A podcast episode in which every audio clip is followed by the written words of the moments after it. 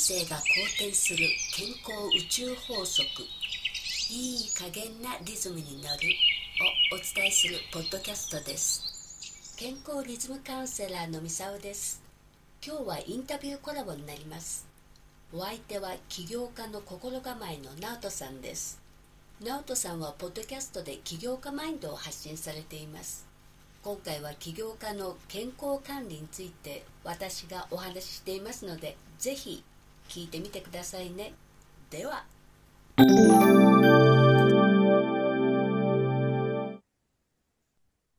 はい、こんにちは、直人です。今日は、ポッドキャストコミュニティでお世話になっている健康宇宙法則について情報発信しておられる久保田美沙さんにお越しいただきました。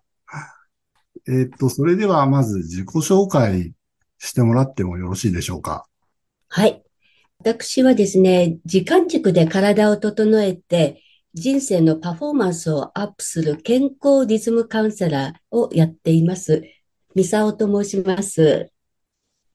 えーまあ、20年近く薬剤師やっていたんですけれど、やはり薬では健康にはなれないということに気づいてしまいまして、で、そこから、まあ、口に入る、あの、食べ物で健康を維持するとか、あの、マクロビとかですね、えー手作りのコースをやったり、いろいろ体の方を中心に、あの、学んでやってきたんですけれど、やはり心と体が整わないと、全体的な体はの健康っていうのは維持できないなということに気づいて、で、今は、あの、体のリズムを整えるということを中心にお伝えするようになりました。よろしくお願いいたします。はい、ありがとうございます。起業家にとっても体調管理ってすごく重要ですもんね。そうだと思います。はい。普段、ナオトさん、健康で気を使われてることってありますか？健康でですか？うん。ですね。これやるようになってからは、あの、朝早起きして、こう、うん。朝日を浴びて、うん。軽く運動することを心がけてますけど、あ、素晴らしい。そうですか。うん、すごいすごい。通年も仕事オンリーでこう突っ込んでる人っていうのはなかなかこう自分の生活自体を見直すということをしないんですね。ああ、なるほど。うん。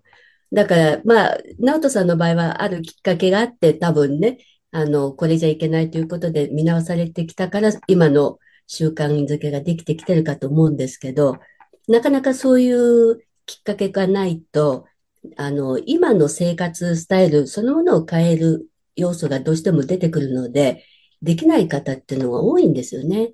うん。特に運動をするのとかってすごく習慣づけるのが大変ですもんね。あ、そうでしょうね。普段運動してない人だったらなおさらですよね。ですよね。最初の一歩が出ない。はいはいはい。うん。それか、一歩出ても3日ぐらいでどんどんやらなくなっていくとか。うん、3日も行かない人が大変じゃないですかね。まあ気持ちはでもわかりますけどね。ううんん。で、これからね、夏に向かってものすごいこう暑くなってくるじゃないですか。あ、で、そう男ですね。うん。男性は結構スーツとか着てるケースが多いから、はい。ものすごい女性から比べたら、あの、体温が上がりやすいし、暑苦しいんじゃないかと思うんですけど、普段どうされてますかあ、僕はスーツ着るような仕事じゃないんで、あ、じゃあまだいいですね。あ、最近会社に支給されたやつなんですけど、あの、空調服って言って、こう、になんか扇風機みたいのがついてて、風が入るやつね。あれを今使ってますけど、うんう。ん。あれもだいぶね、風が循環するから、少しはね、あの、体温がこう下がるそうですねんです。けど、うん。でも本当にもう、どうしようもなく暑くなってくると、熱風が回ってるだけなんで、そうですね。そ あの、それ以上はちょっと厳しいかなっていううん。状態になりますよね。なんか今までにはい。熱中症みたいなのを経験したことありますか？あ、僕は今のところありがたいことに、それを経験はないですね。あ、いいですね、じゃあ。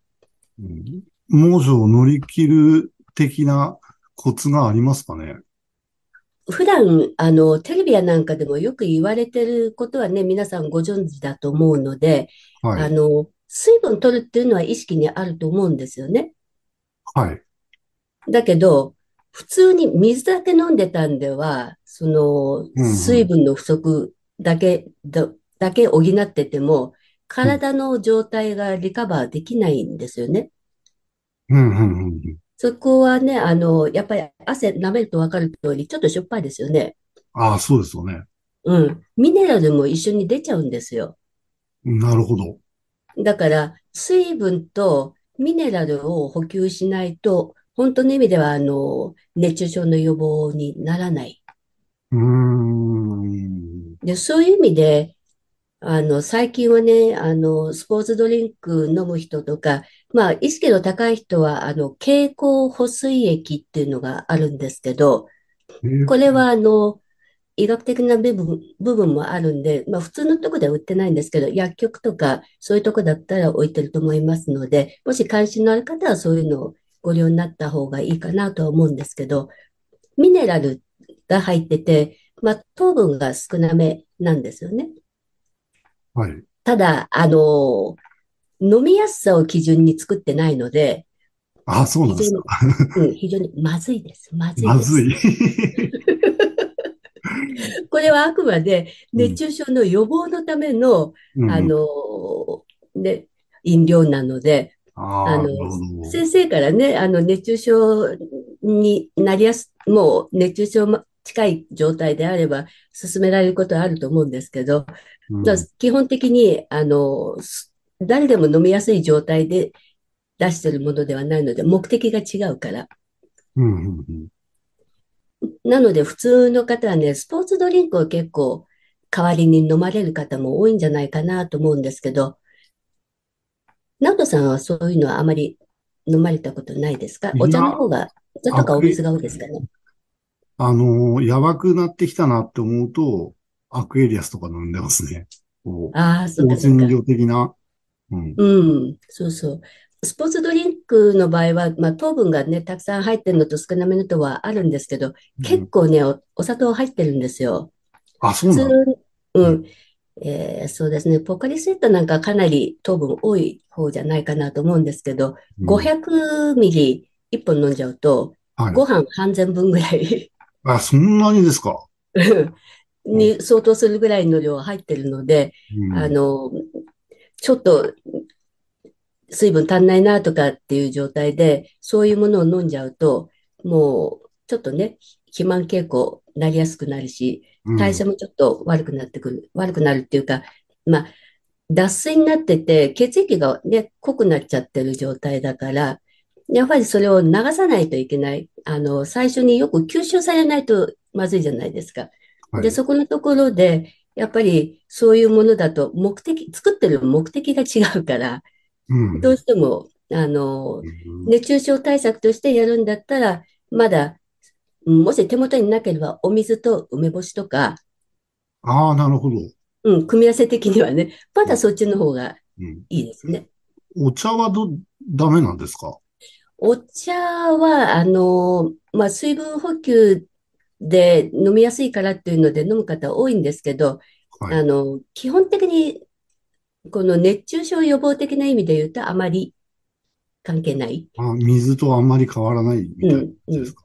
まだ、あの、何もない水の方がいいかな。あの、あ、思そう考として飲む分には別にいいんですけど、うん熱中症対策としてやるのであれば、あの、お水で、まあ、先ほど言った梅干しとか、あの、まあ、キャンディー類で、まあ、ちょっと補うようなものもありますけど、あそういうものをやるか、最初にお話しした経口補水液的なもの、これはもう本当に、あーかなりやばい、もうなんか立ちくらみしそうとかって状態であればちょっとうん使った方がいいかもしれないですけど、普段ちょっと、あの、だいぶこう、汗かいちゃったからっていうので、何気に飲むんだったらちょっと避けた方がいいですね。スポーツドリンクみたいなのは。あ、そうなんですね。うん、うん。僕結構飲んでましたね。ああ、なるほどね。うん。だから知らないうちに余計なカロリーまで取っちゃってるんですよ。ダイエット中とかの方は下げた方がいいですね、そしたあ、ら。ダイエダイエットなんかならないですよ、もう全然。あ、やっぱり水が一番いいのかな、つったら。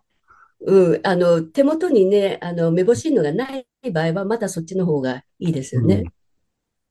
で、水だけだとまずいから、その梅干しとか、その、塩だとか、そういうの？う、塩分、ミネラルがやっぱり必要になるんですよ。それがないと、あの、細胞に吸収されにくくなるので、ただの、その水とか、あの、砂糖水みたいなものだとちょっとまずいわけですよね。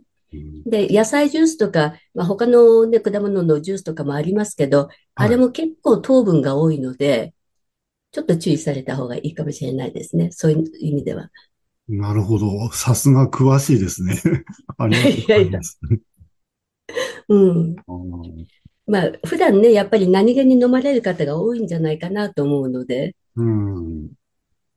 あ、飲み物についてはそんな感じですか？うん。なんか他に、こう、夏を乗り切る、なんかないのはありますか？あとはですね、夜寝るときなんですけど、はい。直人さんは普段どうされてますか？暑いとき。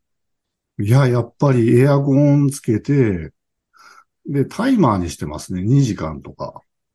ああ、で、タイマーにすると、その切れた後からがまたこう蒸し暑くなってきますよね。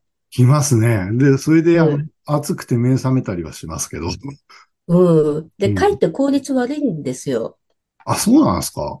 うんだから、あの、タイマーで途中切れちゃう状態にするよりは、もはう明け方までは、あの、そのまま回しっぱなしの方が、途ん。中暑くて目が覚めるっていうこともないし、あの、汗かいて脱水になることもないから、逆にそっちの方が安全ですよね。うん、あの、僕、あの、エアコンずっとかけっぱなしだと、朝起きた時に体調悪くなるっていうかあ、寒くなっちゃうくらいかな？ちょっと頭がクラクラするっていうか、ああ、そういう体質なんですよね。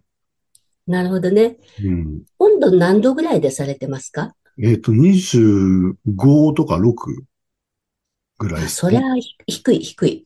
低い？あの、うんうん。夜寝るときにエアコンかけるんだったら28度ぐらい。あ、そうなんですか。うん。25でもまだ高くした方なんですけど。いやいやいや、28で十分です。あ、エアコンにして28度にするんですか？エアコンで28。うん。うんもうギリギリですよね。その、うんうん暑いのは暑いかもしれないんですけど、でも、あの、熱中症にはならない。うん。で、ちゃんと睡眠が取れる状態。うんうんうん。あ、それだと夜中にも目覚めないですかね。そしたら。うんうん。うん。ありがとうございます。今晩から早速試してみたあ、い。ぜひぜひ、やってみてください。その方が、あの、かえって効率がいいです。うんうんうん。ああ、なるほど。はい。どうもいろいろとありがとうございました。そしたら、はい。うん。何かお役に立てたら嬉しいはい。です。リスナーの皆さんもぜひ、ちょっと試してみてください。あ、今日はいろいろと有益な話をしていただいてどうもありがとうございました。こちらこそありがとうございました。ミサオさんは、ポッドキャスト番組を持っておられるので、もし気はいになった方は、そちらの健康宇宙の法則という番組でしたよね。